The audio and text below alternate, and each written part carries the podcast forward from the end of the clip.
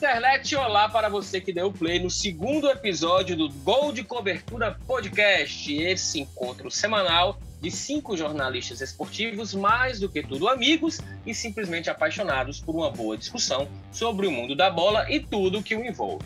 História, costumes, economia, política. Você bem sabe que o futebol é uma representação da nossa sociedade e, portanto, assunto é o que não falta nesse nosso bate-papo que problematiza tudo que orbita o esporte com o qual a gente se identifica desde os nossos primeiros passos. Eu sou o Ciro Câmara, estou aqui muito bem acompanhado pelos meus amigos Emanuel Macedo. Tudo bom, Mac? E aí, Cirão, tudo bem? Vamos lá que ah. hoje o assunto é bom, hein?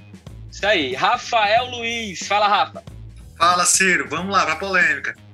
Roberto Leite, o Bob Milk. Fala, Cirão. O assunto hoje promete, viu? E ele, Thiago Cafardo. Fala, Cafardo. Fala, galera. Fala, Cirão. Vamos nessa Bom, aí que o assunto hoje é quente. Isso aí. Bom, nosso tema de hoje tem esse tempero que envolve muito de influência socioeconômica, o que a gente em história chama de a história dos vencedores, vencedores que contam a história que fica aí para a posteridade, muito de comunicação em massa, e também, por outro lado, um contraponto que se revela em conceitos como identidade, identificação, bairrismo, independência, nos mais variados sentidos da palavra, e entre tantos outros conceitos aí de parte a parte. Estou falando dos torcedores mistos, meus amigos, minhas amigas. Somente sobre a ótica aqui de nós, nós que na maioria aqui do, do nosso grupo somos nordestinos, quem escolhe torcer por um clube de fora do seu estado de origem, ou mais especificamente, ter dois times, um local e um nacional esse nacional que fatalmente pertencia aí ao finado G12. Ou seja, são duas variações que dizem respeito a, aos mistos, né? Porque em tese misto seria mesmo quem tem dois, né? Quem mistura. Essa era uma tendência muito forte na região Nordeste, principalmente naquele período de ouro do futebol nacional. Estou falando aí o período que engloba, vai, a Copa de 50, mas mais precisamente a Copa de 58 e a Copa de 70, quando o Brasil ganhou três das quatro Copas do Mundo. Mas nas últimas décadas isso diminuiu drasticamente em Pernambuco, sobretudo há muito tempo, na Bahia também e mais recentemente no Ceará a ponto de haver realmente um desprezo e uma perseguição nos jogos, nos times desses estados que eu citei, aos torcedores mistos, né? Enfim, um tema muito complexo, vai dar o que falar nesse gol de cobertura número 2, então chega de enrolação, vamos nessa vinheta.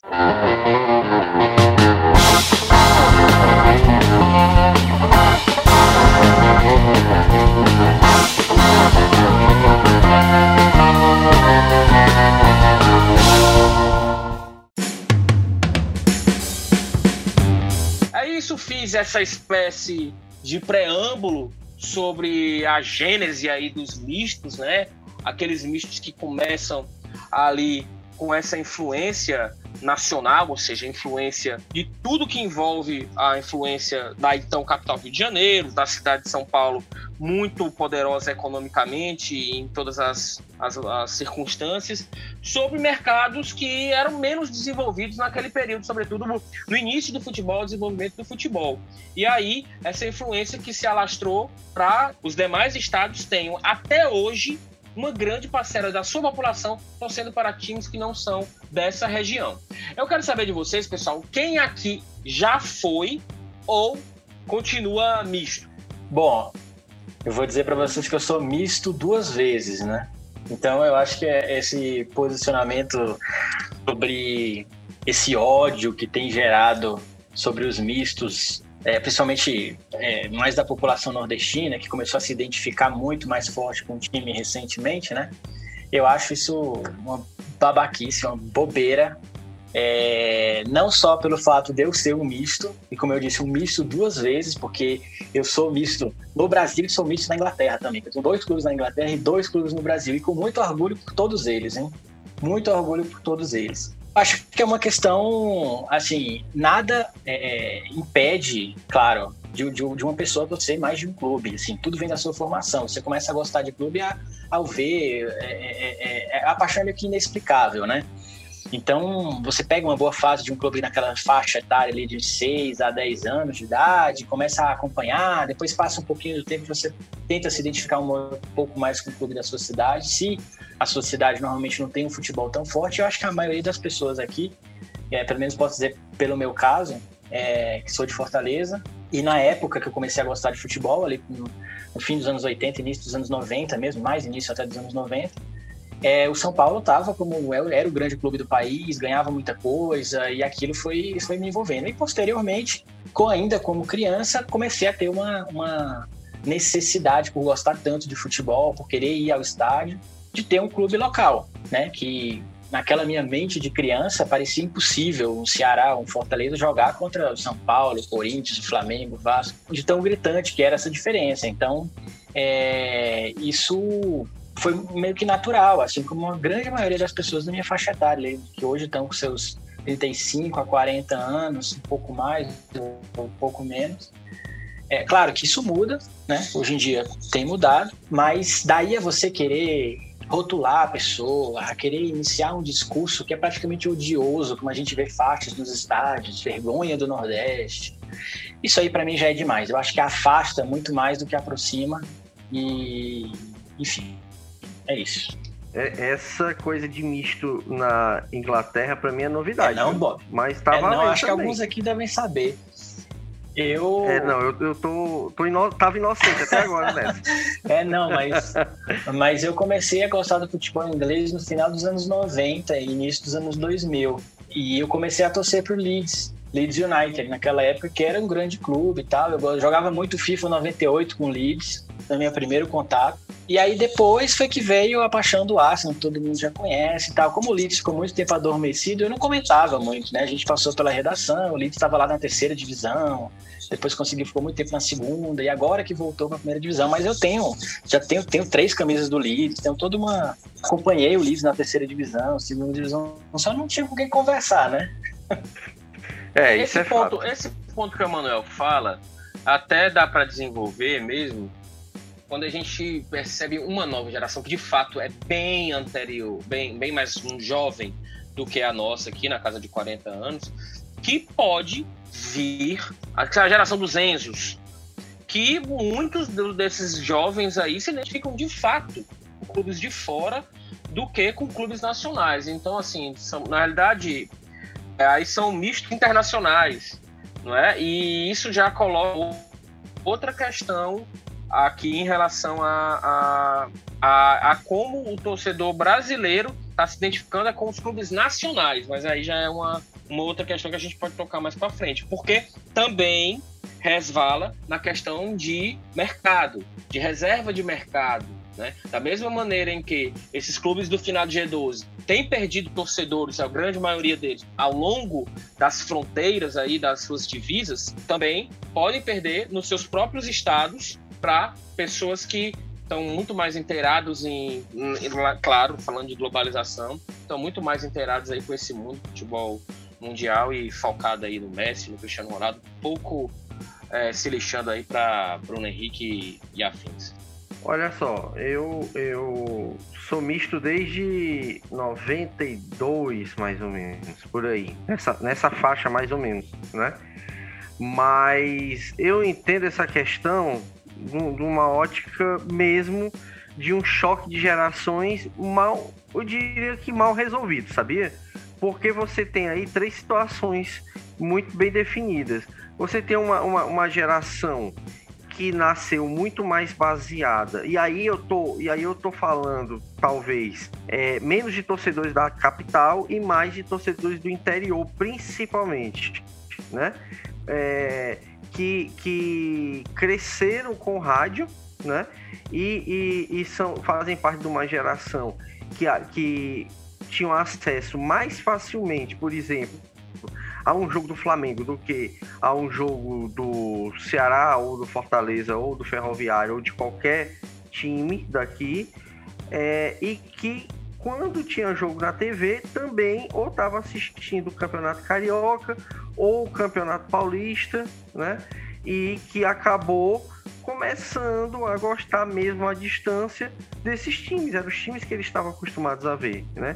Eram os times que eles mantinham algum tipo de identidade, né? Mesmo que não fosse uma identidade mais local, digamos assim.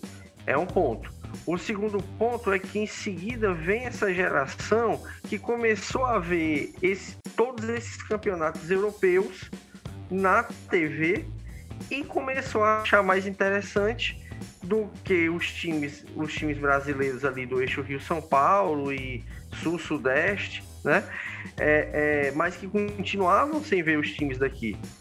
Uh, eu acho que a coisa começa a mudar de fato quando você tem as equipes que começam a passar na televisão. Você tem um campeonato cearense passando na televisão, é, você tem a chance, a chance melhor de ver é, é, de ir ao estádio acompanhar, acompanhar esses times. Ceará e Fortaleza, principalmente, começam a, a, disputar mais partidas com os times do Rio, São Paulo, uh, enfim, Rio Grande do Sul, Minas Gerais, e começam a saírem mais vitoriosos nessas partidas. Então você começa a formar agora uma, uma nova geração de torcedores que estão muito ligados ao, aos times daqui, pelas campanhas que os times fazem e que novamente é, é, é, é, é entram naquela entram naquele, naquele cenário que é o do, o do cara que não entende por que, que alguém vai torcer um time de fora se você tem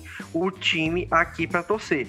Mas também se esquece de entender que até alguns anos atrás esse torcedor não, não tinha como manter a identidade com o time que o torcedor de agora, que começou a torcer futebol, sei lá, 10 anos para cá, começou a ter com os times locais. Né? Então você acabava torcendo um time local por tabela, né? Como o Emanuel falou, para tentar ter essa ligação com, com, com, o futebol cearense, ou porque você tinha um pai, ou um avô, ou um tio que é, ia muito ao estádio e acabava lhe levando de alguma forma. Né? Mas acho que mediaticamente os times locais, principalmente aqui no Nordeste, começaram a serem mais expostos há muito pouco tempo. Então, você tem aí gerações diferentes de torcedores que não se compreendem, não entendem o lugar de cada um nesse cenário. É mais ou menos por aí. Deixa eu fechar o bloco então de cearenses antes do, do Thiago, nosso paulistano, falar. É, eu acho que é importante é, é esclarecer uma coisa. É, normalmente, torcedores que são antimistos, eles pensam que um jornalista, né, ele defende uma posição ou a outra, ou porque ele é misto ou porque ele é não misto, né? Então, é, eu prefiro deixar claro que eu torço sim para time cearense, mas só para time cearense, não torço para time de fora. E assim, apesar de, de eu ter uma escolha pessoal, profissional, de não vestir camisa né, desse time já há muito tempo, já quase 20 anos, desde que eu entrei em redação, até por questão de um distanciamento que eu achava necessário, né, para uma leitura do, dos fatos e tal. Então, assim, apesar dessa condição, eu entendo que é, é, as campanhas dos torcedores dos times locais, pelas torcidas, né, de pelos clubes da região, ok, fazem seu, seu sentido, só que eu abomino, né, eu, eu diria que a palavra é essa mesmo, eu abomino a xenofobia que desses movimentos antimistos a quem torce, seja para dois clubes, ou então que torce para um dos times da região, certo? Então, assim, essa xenofobia eu não concordo. É, eu achei, eu quis ficar por último exatamente para poder passar um pouco da visão e da dimensão de quem não é daqui. Eu sou de São Paulo, moro aqui há 17 anos, mas me criei em São Paulo, sou corintiano, acompanhando o futebol paulista desde que eu me conheço por gente. Eu vou ao estádio desde os dois anos de idade. É, enfim, não sou misto, obviamente, torço só para o Corinthians, tenho uma simpatia pelo Juventus, que é o time da Moca, que é o bairro que eu nasci e cresci, mas não me considero misto porque não torço para o Juventus. Quando eu passo um jogo, eu vou na Javari, me divirto, mas não, acompanho, se ele perder, não ligo, então não, não é aquela coisa. Eu acho que assim, claro, eu também abomino xenofobia e acho uma besteira essas, essas faixas de vergonha do Nordeste, é, que, que tem colocado as torcidas aqui na Bahia, no, em Pernambuco, eu acho ridículo, uma besteira, uma coisa completamente descabida. É, a gente vive num mundo livre, globalizado, que cada um tem o direito de torcer para quem quiser, seja aqui na Inglaterra ou na.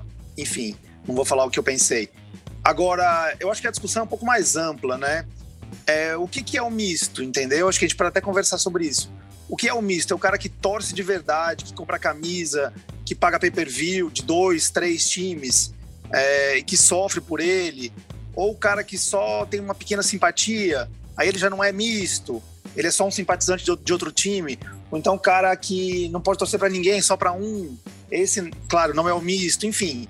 Deixo essa discussão aqui em aberta para a gente avaliar mais a fundo o que é de fato torcedor misto, entendeu, galera? Bom, o Thiago deu essa deixa aí para a gente assim, refletir historicamente sobre os mistos, né? E eu aproveitei, resgatei aqui uma coluna que eu escrevi no Jornal Povo em março de 2012, portanto tem aí 10 anos quase, né? Chamada Meu Time é de Fora. Realidades diferentes no mesmo Ceará. Todo mundo aí falou um pouquinho, eu também sou um ex-misto, nessa época que eu me assumia como misto. Então vocês vão ver aqui uma outra versão do Ciro Câmara, né? Que é de a minha infância no Cariri, lá em Assaré, né? Ela começa assim: Eu e o Marcelo éramos dois loucos pelo Botafogo o Mansueto torcia Vasco, o Beto, o Rubinho e mais um monte de moleques Flamengo. Torcer Ceará ou Fortaleza nunca passou pela cabeça de ninguém. Uma possibilidade muito, mas muito distante de quem vivia no Cariri na década de 1980.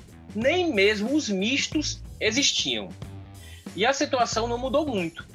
Basta ver, no caso aqui, rememorando, né, em 2012, um recente estudo da empresa paranaense Pluriconsultoria, em que 65,9% dos cearenses informaram torcer para times de outros estados. Pesquisa da Datafolha divulgada pelo Povo em 2010 já mostrava o Flamengo como mais popular no Ceará.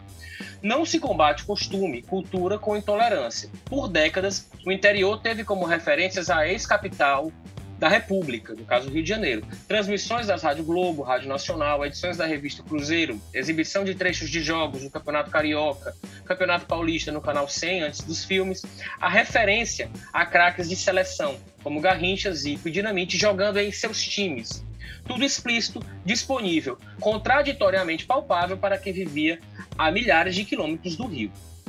Aqui em Fortaleza, mesmo os clubes locais só começaram realmente a ganhar espaço nos últimos 15, 20 anos, diferente de Pernambuco, que começou com a valorização há pelo menos três décadas. A transmissão dos jogos de Fortaleza e Ceará para o interior melhorou essa realidade, mas falta muito. Projetos de sócio-torcedor poderiam ter vantagens para quem não é da capital e os clubes poderiam fazer campanhas de marketing nas cidades polo cearenses. Trabalho de formiguinha mesmo.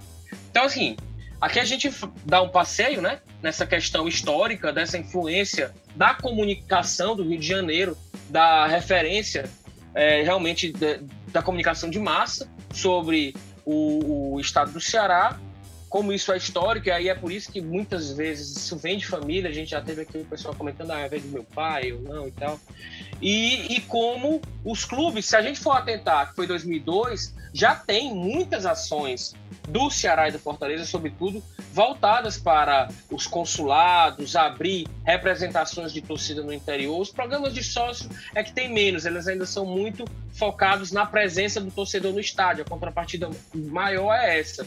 Mas, enfim, achei conveniente passar isso aqui para vocês para explicar até para quem não conhece essa discussão dos mistos de como vem essa historicamente essa essa influência lá de trás, como ela é muito, ela passa naturalmente pela comunicação de massa. Agora eu posso realmente aqui, depois de abandonado o jornalismo esportivo, é, admitir que eu hoje sou exclusivamente torcedor do Ceará.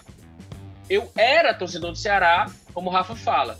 Entrei no jornalismo, aí eu realmente abdiquei plenamente de qualquer tipo de paixão pelo clube. Então eu já tive oportunidades de ver títulos do Ceará de estar na beira do gramado e não, não acontecer nada, não, não, vibrar por gol nenhum. E mesmo naquele período, eu estivesse na minha casa e vendo o jogo, também a reação seria a mesma. Não, é um bloqueio que você. É o que a gente falou no episódio passado do Gol de Cobertura. De como você, você trabalha, isso é o seu profissionalismo é como um todo. Naturalmente, hoje eu já não tenho essa, essa, essa, essa vivência, né? É, veio muito essa essa minha relação com o Botafogo, por ser uma coisa de pai para filho mesmo, e dessa influência no interior, que era muito forte ali, sobretudo que eu peguei o Botafogo campeão em 89, isso consolidou em mim a, a vivência pelo Botafogo. Mas já em 89, é, eu tinha posto do Ceará, por exemplo, na minha casa, né? É, mas eu tinha muito mais Botafogo. Só que quando vim para Fortaleza, aí não. Aí já virei muito mais torcedor do Ceará quando entrei no jornalismo foi que eu voltei pro Botafogo, mas aí é pronto, agora eu tô. parei.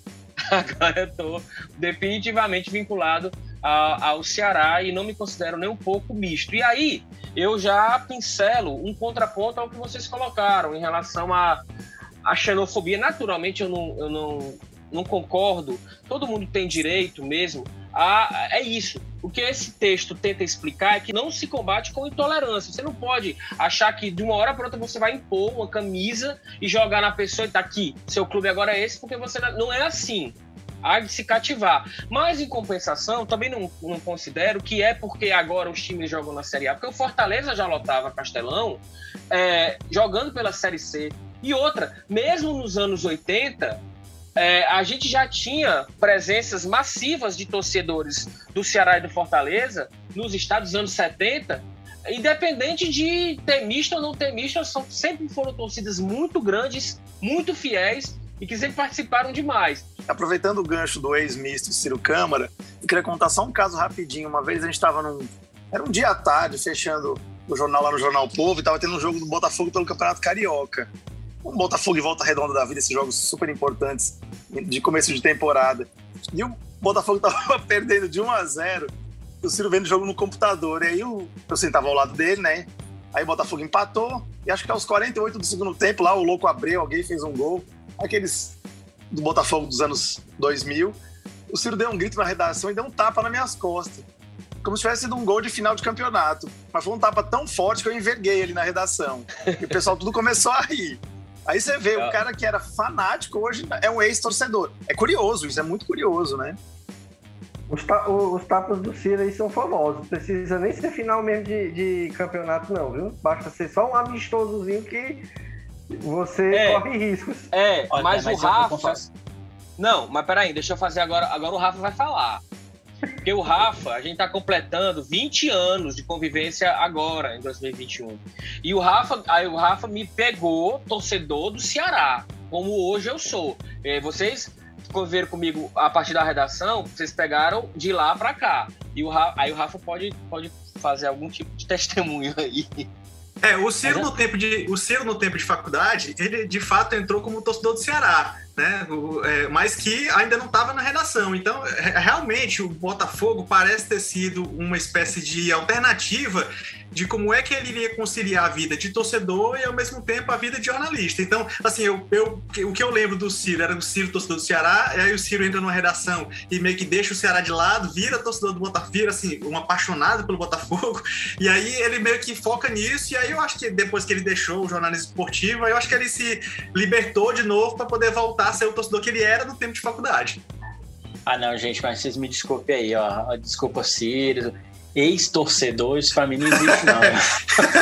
Me desculpa. Eu até falei aqui quando eu tava. Quando, o Bob perguntou a história Falou do Falou o cara que torce pra quatro clubes, né? Não, então. Mas eu até falei aqui pro, quando o Bob falou da história, ah, não sabia que você era misto na Inglaterra e tal. Eu até comentei, pô, jogava FIFA, foi quando eu comecei a gostar, o FIFA 98, gostar do Leeds e tal. E desde então passei a torcer. Teve um período que eu não comento com ninguém, porque ninguém vai discutir sobre o Leeds na terceira edição da Inglaterra comigo fica lá meio que adormecido, mas eu continuei acompanhando e tal. Agora, ex-torcedor, não, não, desculpa, isso não existe, não. Ex-torcedor é, é, é, demais pra mim, aí não me entra na Rapaz, cabeça, não. Eu, eu também tô Eu nessa, vi o Ciro desesperado lá, torcendo é. pra, pra, pro Uruguai na Copa 2010 por causa do Louco Abreu batendo pênalti.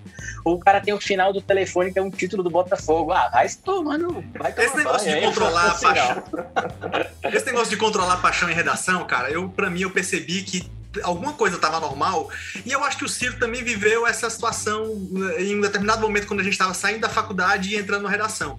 Quando a gente começou a ir para finais de campeonato, em que a gente tinha uma obrigação de escrever um texto em questão de meia hora, finalizado um jogo, e sabendo toda a responsabilidade que um jornal teria, né, de prejuízo caso a gente não cumprisse o horário, né, de entrega de um texto, em que o resultado está praticamente definido e o seu texto está praticamente encaminhado para poder enviar, né, para poder finalizar e ter um, um, gol do seu time, do time que você torce no finalzinho do jogo, ou seja, alterando um placar e você não comemorar e ficar preocupado. Ou seja, na verdade você estava torcendo ali é pela sua matéria, torcendo ali pelo jornalismo, pelo seu trabalho, e não pelo time que você torce ou torcia. Né? Então, assim, eu acho que eu, eu, eu, consigo entender o cara que ele consegue deixar uma, uma paixão de lado, pelo menos que seja momentaneamente, em nome do, do seu trabalho mesmo. E aí depois pode retomar, depois que abandona aquela vida. Não, isso aí sim, ah, isso aí eu concordo, até porque eu acho que todo mundo aqui, talvez com exceção do Thiago, que, que enfim, não torcia time local, é, passou um pouco por isso. De fato, assim como o Ciro, eu fui para a beira do campo ver jogo do Ceará ganhando, perdendo, clássico, etc. E fiquei na minha. E de fato era na minha mesmo. Todo mundo sabe assim, a gente realmente não se importava se ia ganhar ou se ia perder. Mas é, aquele, é aquela questão profissional, entendeu? A, é, saindo do lado profissional, Aí eu acho difícil a pessoa ser um ex-torcedor. Eu acredito é, em você, Ciro, acho, mas.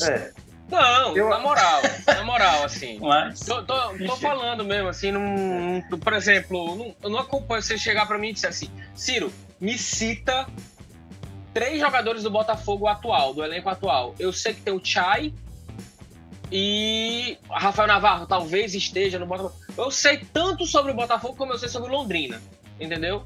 Basicamente. Túlio Gonçalves e.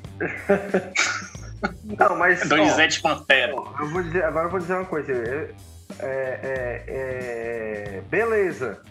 Uma, tudo bem. Agora você pode torcer. É, Enfim, você pode torcer pro Ceará mais, porque agora você não tá lá. E aí eu acho que é tudo questão de escolha. Você, você escolhe torcer mais um do que o outro. Mas eu concordo com o Manuel. Deixar, você não deixa, não. Eu, eu torço Ceará e sou misto com o Palmeiras desde 92 e não deixei de torcer Palmeiras não. Mas claro, qualquer que seja a situação, é, eu vou torcer hoje em dia, fora da redação, vou torcer Ceará. Confesso que eu estava até eu tava até destreinado de torcer realmente pelo Ceará, porque é, é, você, passa, você passa muito tempo abdicando disso para não atrapalhar o trabalho de fato que você meio que é, é fica fica destreinado vou... de torcer pelo time. É. Isso aí explica, por exemplo, eu tenho amigos que, que, que, que ficam chateados, ficavam pelo menos chateados, porque eu queria que o Fortaleza, por exemplo, permanecesse na, na, na, na Série A. Eu digo, pô, mano, é o meu trabalho. Se o Fortaleza permanecer na Série A, são dois times na. na, na são dois cearenses na, na, primeira divisão e isso vai, vai dar mais audiência, vai vender mais notícia e isso é mais importante no momento. É o mais importante. Agora, beleza, agora a gente vai se dedicar ao, ao, ao Ceará mesmo. Eu frequentemente estou no Castelão lá com um grupo de amigos e, claro, assistindo o jogo como qualquer torcedor. E aí, às vezes, Rafa, eu, eu me pego assim pensando: caramba, eu abdiquei disso daqui por tipo 15 anos da minha vida. Que arrependimento. Gostaria mesmo. É o nível, é o nível. O cara era nem. Cara, o cara tem, tem assim, vou dizer. É, quero voltar atrás e tal. Ah, não tô arrependido. Não é um arrependimento. Mas, assim, praticamente todos os jogos eu me questiono, caramba, como eu perdi oportunidades de estar tá fazendo isso. Aí eu meio que. Tanto que, por exemplo, é, para quem não sabe, eu trabalho no governo do estado.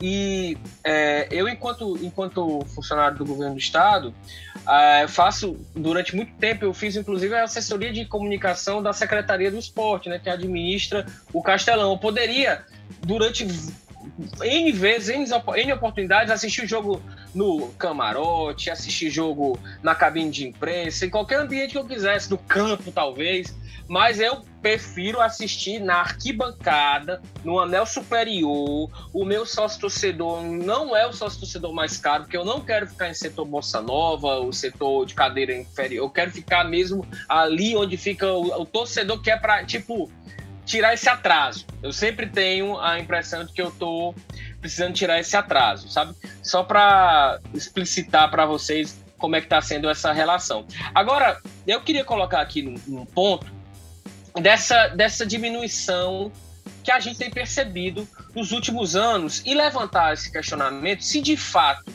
isso, isso se dá pelo bom rendimento de Ceará e Fortaleza ou porque nós vivemos em um estado que já não tem tanta necessidade em outras esferas de uma referência nacional. Nós já nos compreendemos como um mercado que consegue ser sustentável, de ter times que vão fatalmente estar na Série A, mas daqui a cinco anos podem ambos estarem na B ou mesmo na C e que as torcidas vão continuar, porque a torcida do Fortaleza não decaiu nesse período. Então, até que ponto isso, o que, o que vem acontecendo, por exemplo, não existe mais hoje tanto êxodo de cearense para trabalhar em São Paulo, Rio e Sudeste, como existia anteriormente. Na realidade, o que tem muita gente como o Thiago, que vem escapar aqui entendeu? Então, será que o que, o que tem acontecido, esse antimisto, digamos assim, essa valorização, ela não é mais natural do que propriamente porque os clubes conseguiram esse bom desempenho que eles vêm apresentando recentemente? Eu acho Sim. que é um misto dos dois, o misto, né? Trocadilho, né? É, mas eu acho que é, um, é, é, uma, é, um, é uma junção dos dois aí é tanto no primeiro momento você tem acesso ao time que você não tinha antes, né? Então você tem com quem se identificar, porque você pode, pode notar que, que, que esse movimento esse movimento antimístico, pelo menos aqui no Ceará, ele ele está presente quando desde quando o Ceará estava na Série B, o próprio Fortaleza estava tava, tava na Série C. Então, assim, para mim começa aí, começa quando eu tenho acesso a, a, a, a mediaticamente a, times que eu, aos meus times que eu não tinha antes.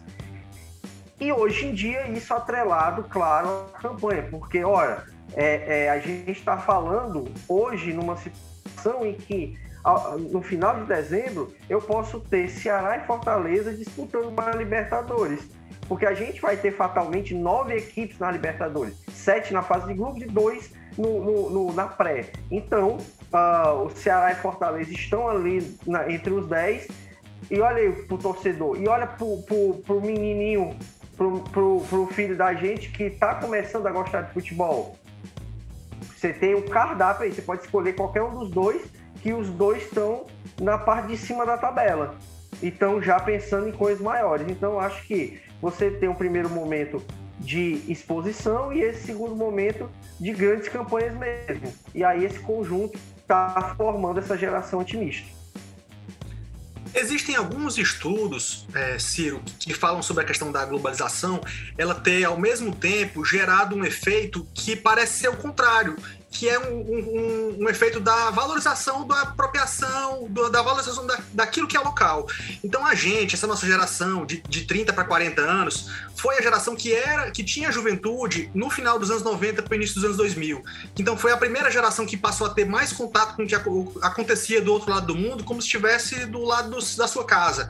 Então a gente passou ao mesmo tempo a vivenciar o mundo e ao mesmo tempo descobrir o valor daquilo que a gente tinha do, nosso, do lado da nossa casa. Então, assim, a nossa geração de 30 para 40 foi uma primeira que passou a, a, se importar não só com o futebol, mas se importar com a música, com a música que acontecia na sua terra, com, a, a, com outras coisas culturais que que diziam mais respeito à sua terra, à sua, à sua origem, às suas raízes. Então, assim, é, apesar de que essa geração ela teve esse, esse movimento, ela teve esse efeito, já existem alguns estudos recentes, eu cheguei a ver um que saiu em 2020, demonstrando que essa próxima geração, essa que hoje está na juventude, talvez a, já vai pegar os, os, filhos de vocês, a próxima, ela já passa a ter uma ligação, isso não só no Brasil, muito maior do que essas anteriores em relação ao que ocorre fora. Então, a gente hoje já vê meninozinhos, né, os adolescentes de hoje já muito mais torcendo pelo time europeu e não torcendo nem mais pelo grande brasileiro, então assim, porque o cara realmente já passa a ter um envolvimento diferente por causa da rede social,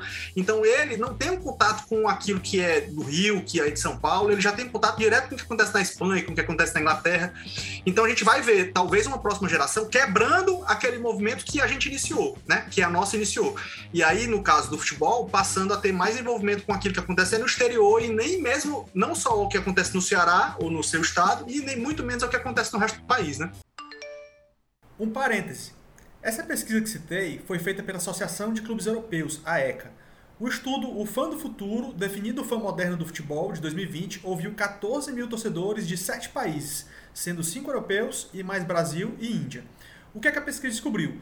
Frequentemente, as pessoas em diferentes partes do mundo torcem por mais de um time, ao todo 45% o número é maior do que os 43 que torcem por um único time.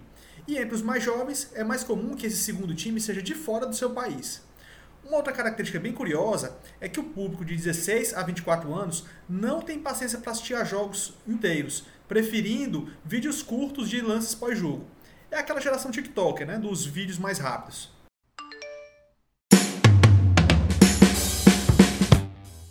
Mas aí, Rafa, é, eu 100% de acordo com o que você falou, mas eu acho que uma questão, e acho que tem que ser pontuado, que é uma questão muito mais. É, não é que essa geração vai preferir o de fora. É porque o de fora é o concorrente do de dentro. A, a geração enxerga tudo como uma coisa só. Então ela pode sim escolher um Ceará, ela pode sim escolher um Corinthians, um Flamengo, mas ela enxerga o Ceará, o Flamengo, o não ia falar Arsenal, mas coitado, o Real Madrid, o, o, Barcelona, no mesmo nível, assim, no mesmo nível de sentido de que eu sou pertencente a este mundo inteiro. Então eu posso ser torcedor do Real Madrid, eu posso ser torcedor do Liverpool, entendeu?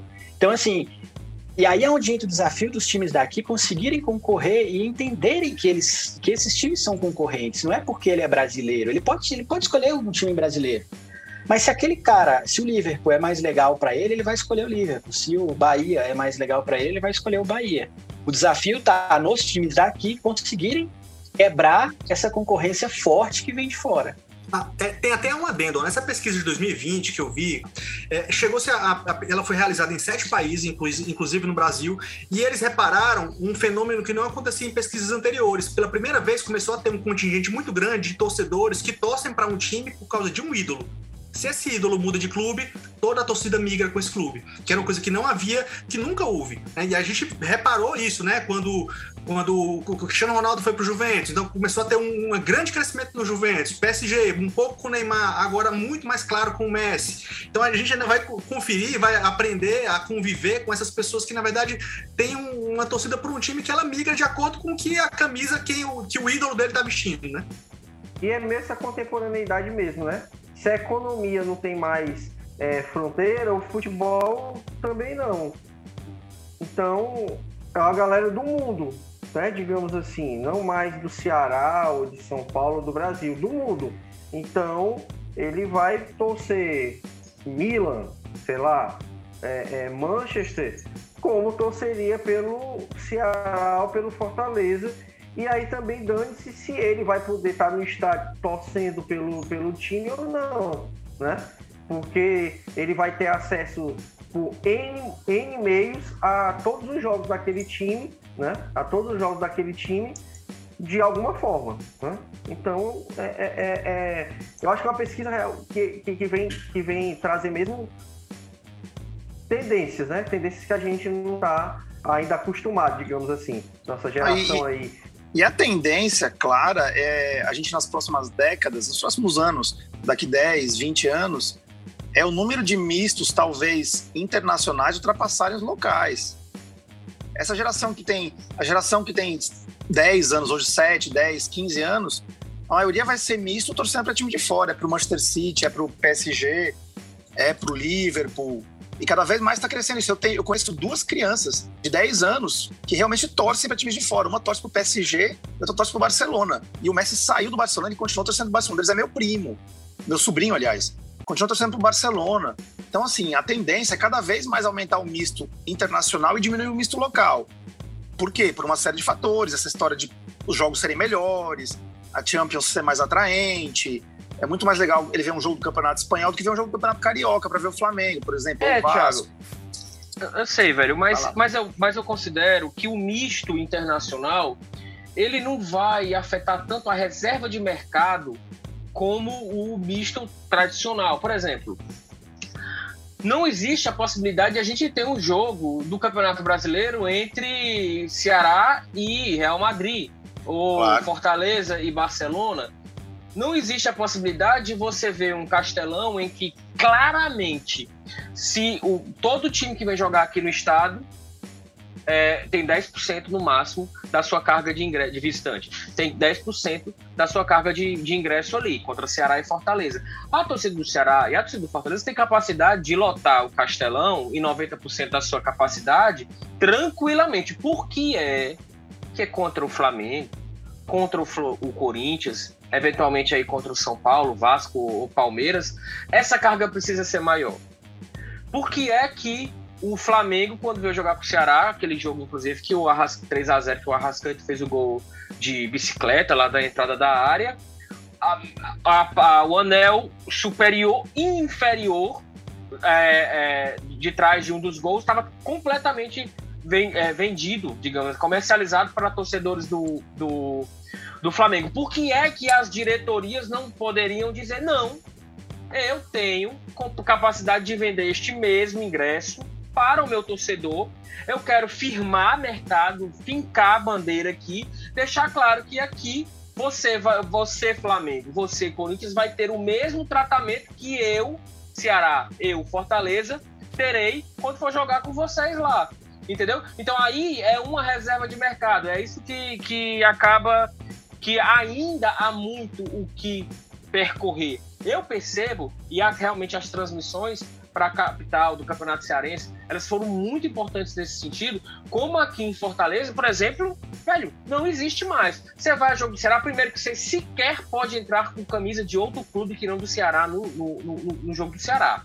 Imagino que do Fortaleza também. Então, não adianta você chegar lá com camisa de Botafogo, times alvinegros, né? E, é, sei lá, o Dinese, que você não vai entrar. Se alguém perceber que aquela camisa não é do Ceará, vai pedir você trocar ou não entrar. Então, já vai daí o nível de comprometimento barra todo o envolvimento para que aquele torcedor seja um torcedor exclusivo do seu clube, no caso aí do, do, do, Ceará e do Fortaleza. Então, assim, há muito ainda o que percorrer. A gente tem uma discrepância entre capital e interior. Você for no Cariri, é, por exemplo, agora, você vai ver lá o pessoal festejando lá, porque o Flamengo está na final da Libertadores, o Flamengo vai disputar a final de Copa do Brasil, e ninguém está nem vendo para Ceará e Fortaleza. Basta ver quando o Ceará e Fortaleza vão jogar pelo estadual contra Guarani de Sobral ou contra Icasa, o percentual de torcida que vai a campo lá para acompanhar esses clubes também é uma vez por ano, é pequeno. Se a gente for comparar com uma população que tem Zona Norte e Zona do Cariri, no caso específico de Sobral e, e Juazeiro. Eu acho que tem duas, duas questões diferentes. Uma, essa história aí do, do Círio, que você falou ah, porque a torcida do Flamengo estava maior. Eu acho que isso é um, acaba sendo um assunto um pouco à parte, mas aí é muito porque a diretoria abriu. Abriu. Aí, enfim, não é, concordo com você, tinha que bater o pé. Isso aqui vai ser 10%, 5%, que seja, sei lá, enfim. Abre porque tem demanda, né, velho? Tudo bem, tem demanda, mas, de cara... no interior. Ah, não interessa. Então, assim, mas isso existe, né? Não, Existe. eu sei, também concordo, mas isso existe, né? Daí a faixa de vergonha do Nordeste que quiser estender é. e tal. É e aí uma, uma outra discussão, que aí eu acho que entra um pouco no que o Thiago falou, é, é uma coisa, o que, que é o misto, na verdade, né? Porque assim, uma coisa é aquele misto que torce para o São Paulo e torce para o Real Madrid. Aí eu concordo com você, você não vai ter a reserva de mercado, porque os caras não vão enfrentar no Campeonato Brasileiro. Mas eu acho que o que o Thiago colocou antes de você falar é, é a questão do cara que nasceu e já torce um time exclusivamente de fora. E aí acaba atrapalhando quem é os times daqui. Esse cara não vai, não vai ser um torcedor, um cliente, um consumidor dos clubes daqui, né? Então, aí, o que não é misto, né? O Thiago até considerou misto ali, mas eu, eu pelo menos não considero misto. O cara tá torcendo para um clube só, só aqui de fora, né? É, mas ele atrapalha os, os, clubes daqui, atrapalha entre aspas, vai, porque também ele tem todo o direito de torcer para time de fora, mas é, se os clubes aqui não abrirem o olho, esse pessoal vai embora. Eu acho que aí a gente está numa discussão já, a gente está apontando uma tendência para o futuro, né? E aí é uma tendência que as próprias diretorias, os próprios clubes brasileiros é, é, precisam ficar precisam ficar atentos já de agora. Porque se eles não tiverem nenhum tipo de estratégia que vá, é, é, de alguma forma, atrair esse, esse torcedor novo, que está começando agora a acompanhar futebol, ele vai, ele vai fatalmente perder essa galera, né? Porque no, no o, o, os próprios torcedores que, que já tem tempo é, é, é, é, de amor ao clube, que já fazem o sócio torcedor, que já fazem tudo, eles estão mais. Uh, eles já cobram mais do clube. Já cobram não querem mais só entrar de graça, entre aspas, no, no, no estádio. Eles querem um sorteio ali, uma premiação, algo mais que faça eles entenderem que o clube está preocupado com eles, de alguma forma. Então essa galera. E, e, e, e, vamos aqui, gente, vou dar, vou dar um, um, exemplo, um exemplo pessoal. Durante um bom tempo, eu fui sócio torcedor do Palmeiras, tá? Ali o, o início do, o final dos anos 90, início dos anos 2000, logo que apareceu esse negócio sócio torcedor.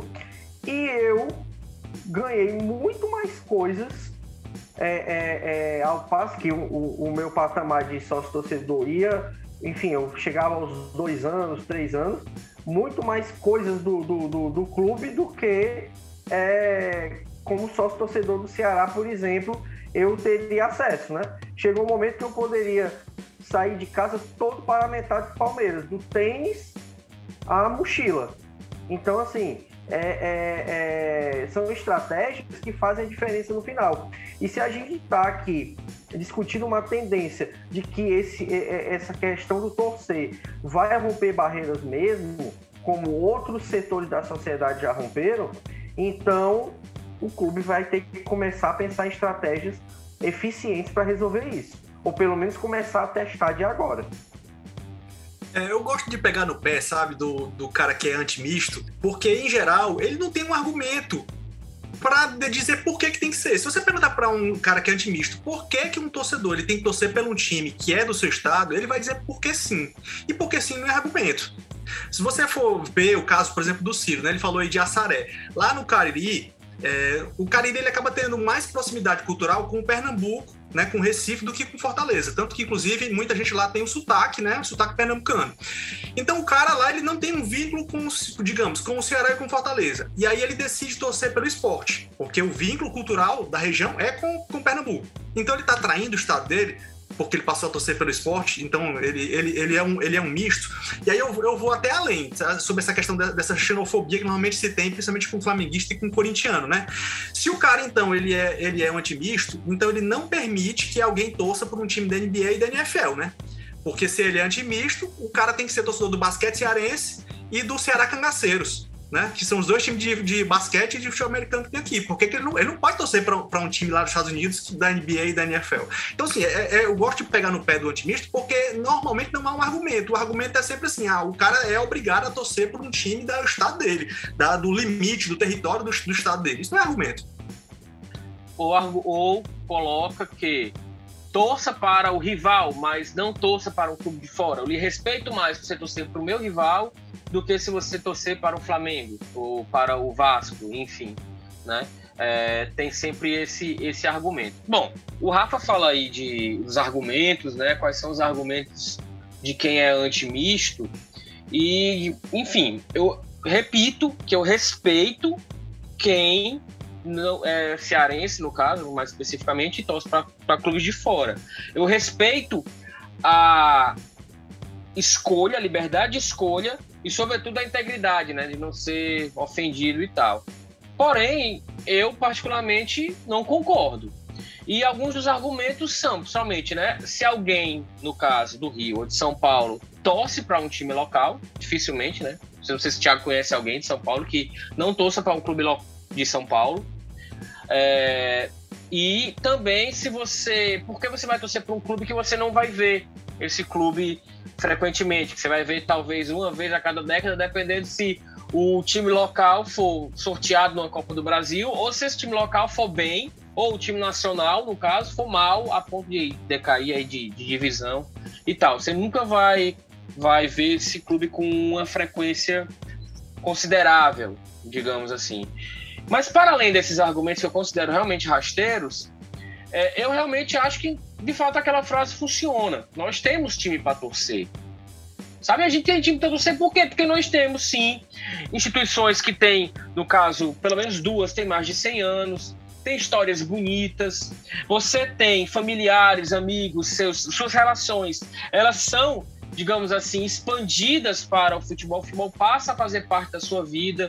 No caso da gente, assim, já faz parte mesmo, assim, de ninguém aqui deixou de frequentar estádio em, em, ano algum, por exemplo. Então, assim, já é do cotidiano. E acho particularmente isso muito bonito e faz parte realmente da nossa cultura. A nossa cultura, o lazer faz parte da nossa cultura. E no caso, ter um clube de futebol também faz parte da nossa cultura. Ter um clube de futebol local, na minha opinião, é mais do que nunca natural na vida de qualquer torcedor. Só para deixar claro que nesse segundo argumento aí, né, que é a respeito de que aqui você tem condição de ver o time local mais facilmente do que você vê o time de fora, a pessoa que é lá de Assaré, ela a, a distância é a mesma. A distância do Ceará para Assaré em relação à distância do Flamengo para Assaré ou Botafogo, né, quero ter o caso, é a mesma. O cara de Assaré ele vai continuar sem ver o Ceará, vai continuar sem ver o Botafogo. Pelo menos esse segundo argumento aí ele não eu não vejo sentido nele. Sobre a questão do fato de que ah, o Carioca nunca vai torcer pelo time do Ceará, por que, que o Cearense vai ter que torcer pelo time do Rio? Só repetindo, eu torço por time local, tá? Então, sim, mas eu ainda assim prefiro questionar a visão otimista de que, ah, determinista, de que somente nesse, nessa região do nosso estado é que está o time pelo qual você pode torcer. É, é isso que eu, que eu questiono. Não, e não dá nem para comparar você essa situação de comparar por que, que o, o paulista, por exemplo, em São Paulo, é, todo mundo torce para o time de São Paulo, não tem gente que torce para o time de fora, é muito raro acontecer. São poucos casos. É, não dá para comparar uma coisa com a outra, é, porque aqui você tem aquela referência histórica da Rádio Nacional, que o Ciro já falou, que só passava o jogo do Rio de São Paulo para cá. Então, assim, é uma coisa muito mais cultural, de décadas atrás, do que, do que de agora. Então, não é porque são times grandes que são times vencedores, que ganharam Libertadores e Mundial, e muitos brasileiros, que as pessoas torcem para os times de lá. É mais aquela referência é, histórica mesmo de dos jogos serem transmitidos. Enfim, tem todo um contexto. Eu acho que essa comparação não dá para ser feita. Por que, que a gente não torce para os times de lá e eles não torcem para os times daqui? Enfim, nessa linha, né? É, eu tenho um, um, produto que dialoga um pouco com essa questão né, do, do antimisto e do, do, ou do misto, é, que eu queria contar para vocês. Ano, em 2010, ano passado, é, 2020, aliás, ano passado, eu lancei um documentário, o Aqui é Flamengo, junto com a, com a Larissa, né, minha parceira do, do em que a gente mostrava a rotina de um pequeno distrito aqui do interior do Ceará, que ele se chama Flamengo, né, que fica em Saboeiro. E, e, isso tudo em meio à final da Libertadores de 2019, né? Então, assim, eu recebi muita crítica, muito ataque de rede social, tanto na, do, do Verminoso quanto em rede pessoal, com dois questionamentos principais, dizendo que aquilo era uma vergonha para o Nordeste, né? Pessoas é, que exaltam o Flamengo no interior do Ceará, e ao mesmo tempo que era uma vergonha que um cearense tivesse fazendo um produto cultural que exaltasse algo de fora e não uma coisa local. Então, assim, só para contextualizar primeiro, o Flamengo recebeu esse nome nos anos 30, certo? Por, porque a terra lá é vermelha. Então, lá naquela época fizeram uma referência de que aquela terra vermelha lembrava o time lá da capital, então capital nacional, né? E aí colocaram o nome de Flamengo. Naquela época não havia no Ceará né, nem TV, na época não havia TV em canto nenhum, na verdade, né? E nem rádio. Então, assim, não houve uma interferência de mídia, uma influência de mídia para poder nomearem e colocarem aquele nome. Com o tempo, as pessoas, elas, quem nasce em Flamengo é flamenguense. Então era natural que os flamenguenses virassem flamenguistas. Se o nome do local fosse Corinthians, se o nome do local fosse Ferroviário, era provável que aquelas pessoas passassem a ter é, um vínculo com o time de futebol do mesmo nome. Então, lá no local, as pessoas se, se tornaram flamenguenses e, ao mesmo tempo, se tornaram flamenguistas também. E aí teve uma outra questão que interferiu, que nos anos 80 chegou a televisão lá. A TV, a TV chegou, a TV parabólica, e na época, a TV parabólica até hoje, né, ela passa os canais de fora, ela passa os canais do Rio. Então, com o Flamengo dominante, as pessoas acabaram se, reforçando ainda mais o interesse pelo Flamengo. E como a, a paixão por futebol lá, ela é uma coisa que passa de pai para filho, então, hoje, até hoje, você vê um domínio amplo do, do, Flamengo no local. Então, quando a gente foi lá para mostrar, para mostrar como é que era a relação do Flamengo local com futebol em si, a gente acabou mostrando que lá quase todo mundo é, é flamenguista, flamenguista, né? Flamenguense e flamenguista.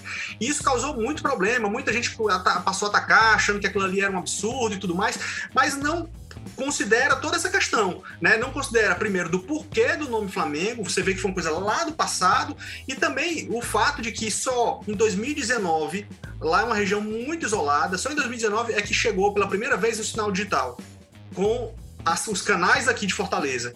Só que nem todo mundo, num canto tão pobre, tem TV digital. As pessoas nem têm TV de tubo ainda, ligada na, na sua antena parabólica. Então, assim, a, apesar da TV ter chegado muito pouco tempo lá, a TV local, as pessoas ainda não têm um vínculo cultural com Fortaleza. Lá eles sabem muito mais o que acontece no Rio de Janeiro e em São Paulo, por causa das parabólicas, do que o que acontece aqui.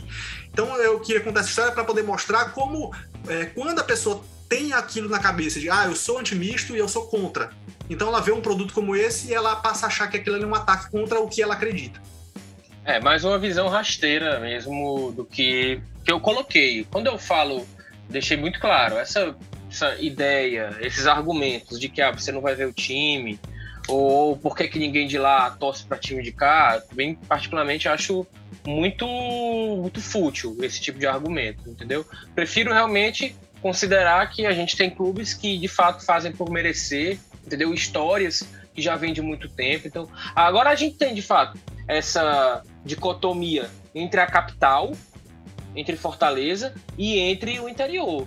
Eu considero que, assim, por exemplo, a gente tem uma final de campeonato cearense. Eu me tenho até uma certa curiosidade para entender se na hora de um gol transmitido ali pela, pela TV, no caso, é, de um clássico rei, por exemplo, gol do Cassiano, final de 2015. Será que teve muita festa em Sobral? A torcida do Fortaleza fez muita festa no Crato? Sabe? Acredito que não. Talvez o pessoal lá tivesse mais ligado mesmo na final do Campeonato Carioca. Me custa a acreditar, infelizmente, que tenha tido tanta repercussão como aqui quando tem um clássico na capital, que aí você já consegue nem assistir o jogo se você for ver pela TV, de tamanho foguetório e grito que você começa a perceber aí com os delays da vida, não é? Eu quero só contar aqui uma situação, como por causa do trabalho no governo do estado, eu viajo muito pelo Ceará, eu já fui em todos os 184 municípios. Então eu sou um paulista que conhece muito mais o Ceará do que São Paulo, mas infinitamente é, mais vezes. Conheço todos os municípios. E é muito raro a gente ver alguém no interior com camisa do Ceará ou do Fortaleza. É muito raro mesmo. Eu acho que, puxando pela memória, pouquíssimas vezes eu vi alguém andando na rua com a camisa dos times daqui. Você até vê no time local, o cara lá em Sobral com a camisa do Guarani, ou então o cara lá em Juazeiro com a camisa do Icasa, também é raro, também é raro. E você vê muito sim com a camisa do Flamengo, do Corinthians, do Palmeiras.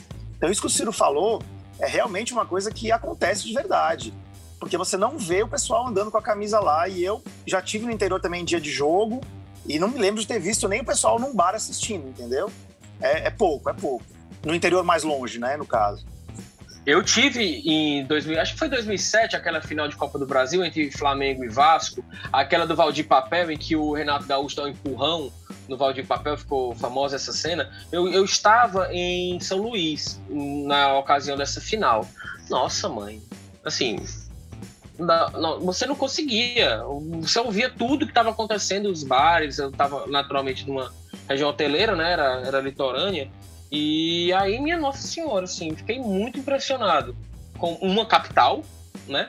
Também com clubes já instituídos há muito tempo, no caso Sampaio, Moto, e, assim, uma predominância absurda de torcedores do Flamengo e do Vasco nessa circunstância. É algo que, por exemplo, a gente não vê na capital em Fortaleza.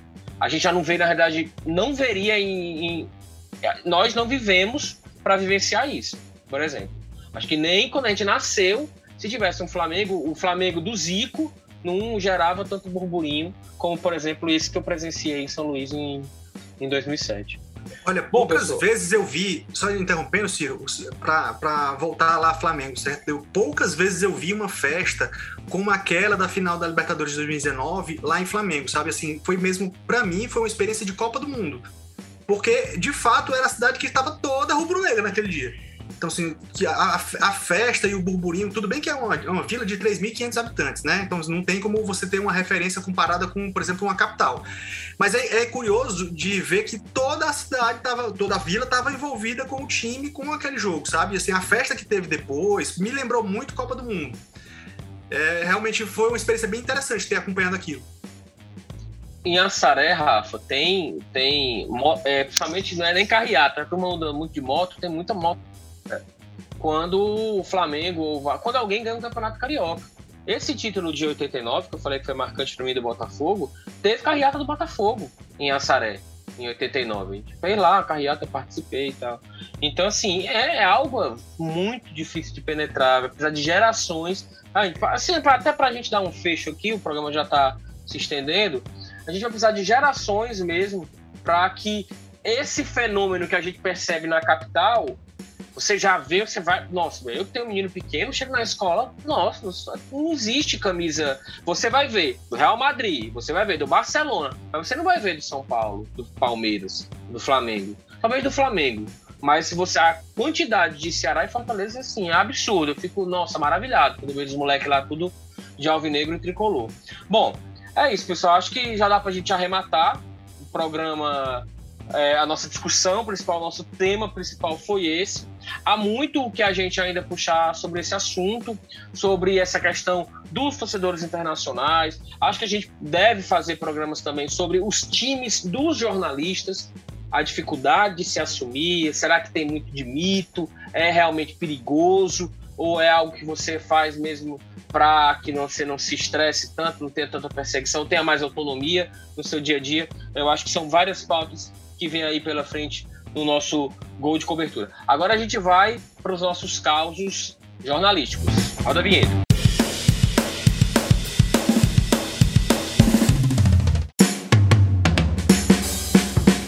Bom, eu mesmo vou puxar aqui uma circunstância que ocorreu comigo enquanto torcedor e jornalista e se enquadra nessa questão dos mistos também. É, quem não quem está acompanhando aqui é, deve se recordar, sobretudo quem é aqui de, do estado do Ceará, da morte do então presidente da torcida uniformizada do Fortaleza, o Márcio Onílio, num confronto com a torcida do Botafogo é, no último jogo do Campeonato Brasileiro. Aí eu vou ter que realmente ficar devendo um ano é, desse confronto, acredito Foi 2006, que... Ciro. Seis? Nossa, ainda bem que eu não falei. Mas a última rodada do Campeonato Brasileiro de 2006, um confronto lá no, no Rio de Janeiro. E aí acabou que nessa briga de torcida faleceram duas pessoas, né? Uma de cada, de cada torcida. E esse, esse período, por coincidência, eu tinha ido a um jogo do Ceará Dessa vez eu não estava como torcedor. Foi uma, uma, das poucas, perdão, como jornalista, foi uma das poucas vezes em que eu fui para uma torcida do Ceará, mas eu, eu sequer fui de camisa. É, eu estava fazendo um, era um trabalho para o UFC. Eu já não era mais é, aluno da UFC, mas eu estava fazendo um trabalho para o UFC. Eu precisava visitar a torcida, acompanhar dentro de uma torcida. E lá eu conheci um rapaz da torcida do Botafogo. É, isso foi, foi antes do incidente, da torcida do Botafogo.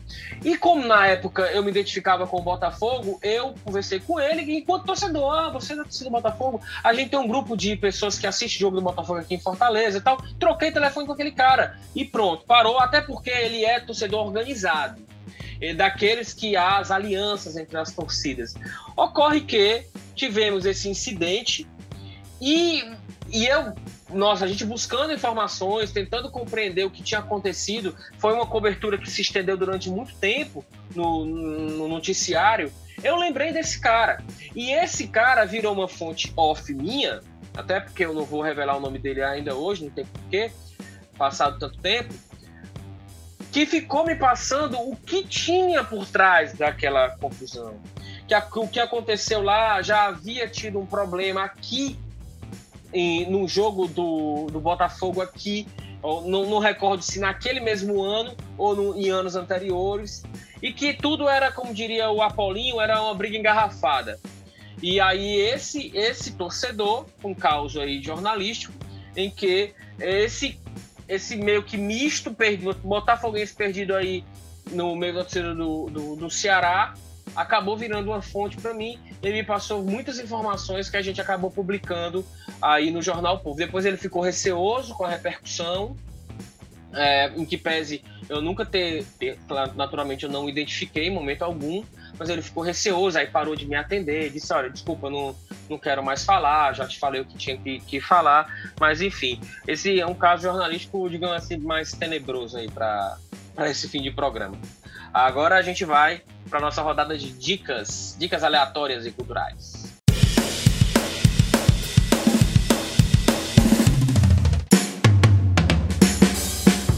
Eu vou para uma dica bem aleatória mesmo então que inclusive tem a ver com esse, esse caos aí que o Ciro estava contando. Antes, só uma correção, na realidade esse episódio foi em 2005 e não em 2006, né, que foi o episódio em que o Marcionilo morreu. É, um, teve um livro que foi lançado em 2014, que esse livro se chama Cartas da Imortalidade, que foi escrito por um médium cearense, o Newton Souza, e ele traz uma série de cartas que teriam sido escritas do além, né? Então, para quem é espírita ou quem acredita, é, e uma delas é ou era do seria do Marcionilho. Eu não sou espírita, eu não sigo nenhuma religião e tal, mas eu, eu sou, que... conheço, eu sou, conheço o trabalho, conheço o livro, é incrível, incrível. Recomendo, eu... até para uma vivência humana. Quem tiver a oportunidade de acompanhar as psicografias das cartas do livro. É, eu não sigo nenhuma religião, mas eu confesso que eu fiquei bem tocado depois que eu li esse livro. As cartas elas são bem emotivas, bem emocionantes e a do Marcionilo teria sido escrita por ele, né, para a mãe dele, para tentar curar algumas feridas que que tinham ficado após o episódio da morte dele, que foi acabou muito sendo muito um episódio muito trágico, né? Então o livro traz também um depoimento da mãe dele e a mãe dele diz que acredita que a carta realmente foi escrita pelo filho, porque traz alguns detalhes que são muito íntimos, que somente eles dois sabiam, né? Todas as cartas trazem assinatura também da, do que seria a pessoa que teria escrito a carta, e aí eles, elas passaram por um teste grafotécnico, né? E uma especialista, ela confidenciou que achou as assinaturas muito parecidas com que eram as assinaturas é, reais, né? Então, eu já até já contei essa história lá no Verminosos, então fica a dica aí para quem é, se interessa pela história do Marcionilo, ou então se interessa pelo tema é, espiritismo. Esse livro se chama Cartas da Imortalidade e é do Newton Souza. Eu acredito que se você buscar aí pelo Google, você pode encontrar de repente em algum sebo, ou então de repente com o próprio autor. Apesar de que o livro ele já tem um pouco de tempo, né? Ele foi lançado em 2014. Bom, a minha dica, eu vou pro vou passar para o cinema, que é um filme muito interessante, que acho que a maioria conhece aqui, mas que quem não viu vale a pena ver, que é o Maldito Futebol Clube, que é a história do, do Mourinho dos anos 60, 70, na verdade, é o Brian Clough, que ele é ele foi um, era um técnico muito temperamental, foi ele levou o Derby County, que é um time muito pequeno na Inglaterra, a ser campeão inglês, campeão da segunda divisão, campeão da primeira divisão, e o rival do Derby, que é o Nottingham Forest, ele também levou o título inglês e mais, levou o bicampeonato da Champions League. Isso em meio a uma carreira turbulenta, ele foi ser técnico do Leeds, não deu certo. Ele odiava o Leeds, foi ser técnico lá e não deu certo, ficou só 40 e poucos dias. Enfim, é um filme muito legal que fala sobre a história marcante do futebol inglês. É, eu indico, viu? Maldito Futebol Clube. É, pra mim é o, é o melhor, melhor filme de futebol que eu acho. É o Maldito Futebol Clube. É. Não só porque fala um pouco do Leeds também, não. Na verdade, o filme mostra muito o fracasso dele no Leeds. Né? É, a minha dica, na verdade, acho que é, é, difícil você ter uma dica melhor do que essa que o Rafa deu aí, viu? Confesso a você que essa foi, ó, na, na mosca. Essa aí foi aleatória. É, foi bem aleatória, mas foi, foi bem bacana. É, eu, na verdade, é um, a minha dica é de livro também, e, e é uma. Na verdade, um dos melhores livros que fala um pouco de futebol, que é Como o Futebol Explica o Mundo. Não sei se vocês já leram mas sensacional, um dos melhores livros que você possa imaginar, de um americano chamado Franklin Fowler. Ele meio que traz o futebol é, para a vida real, né? Por que, que o futebol é essa grande paixão mundial? É, faz viagens ao redor do mundo, explica como é que ele, o futebol mexe com todo a, a, o sistema político, o sistema social que, que a gente tem no mundo então é uma dica, é um livro antigo já, se não me engano, 2004, 2005. É, tem tradução para o Brasil, mas é difícil achar, tem que é, é mais fácil achar no estante virtual, algum livro usado assim, do que você conseguir uma versão nova. Já procurei assim, mas é mais complicado. É, hoje eu vim participar do, do podcast com a camisa, né, réplica da camisa da Hungria de 82, da Copa de 82. E aí eu vou deixar um, uma dica cultural de cinema, tá? Também, é do Milagre de Berna, né? clássico do, do, dos filmes de, sobre futebol, né? que fala, na verdade, da final da Copa de 54, né? E, e, e o filme usa a, a, a, final da Copa né? com um pano de fundo para um drama familiar entre pai e filho e também para retratar, de certa forma, ainda ali a reconstrução da Alemanha pós Segunda Guerra Mundial, que ainda estava ali meio em frangalhos. Né? Então é um filme bem, bem interessante, bem legal, tem um tom dramático bem mais forte, tá? E assim, além de você. Não, não é um filme fácil de encontrar, mas a dica é que ele está completinho no YouTube. Então basta você acessar lá a internet, digitar o Milagre, o Milagre de Berna e assistir o filme completinho, né? Umas duas horas de filme aproximadamente, mas está lá bem mais acessível no YouTube para quem se interessar, que estiver acompanhando o Gol de Cobertura aqui, vai lá no YouTube que vai encontrar. Bom, senhores, isto posto, hora de dar tchau. Ótimo programa. Quero agradecer aqui a presença de Manuel Macedo, Rafael Luiz, Roberto Babinho Leite, Thiago Cafardo. Valeu aí pela participação, gente. Bom programa, né? Show de bola de programa. Valeu, galera. Valeu, valeu pessoal. Valeu, valeu, valeu, pessoal. Show de bola. Valeu, é, quero agradecer demais você que ficou conosco até aqui nesse Gol de Cobertura Podcast. Segue a gente nas redes sociais, procura aí Gol de Cobertura Podcast e também assina o nosso feed, dá uma moral pra gente, faz aí um feedback, o que, é que você tá achando do nosso conteúdo, e a gente se compromete a todas as semanas trazer essa discussão aqui pro seu feed. Vamos nessa, até a próxima, tchau!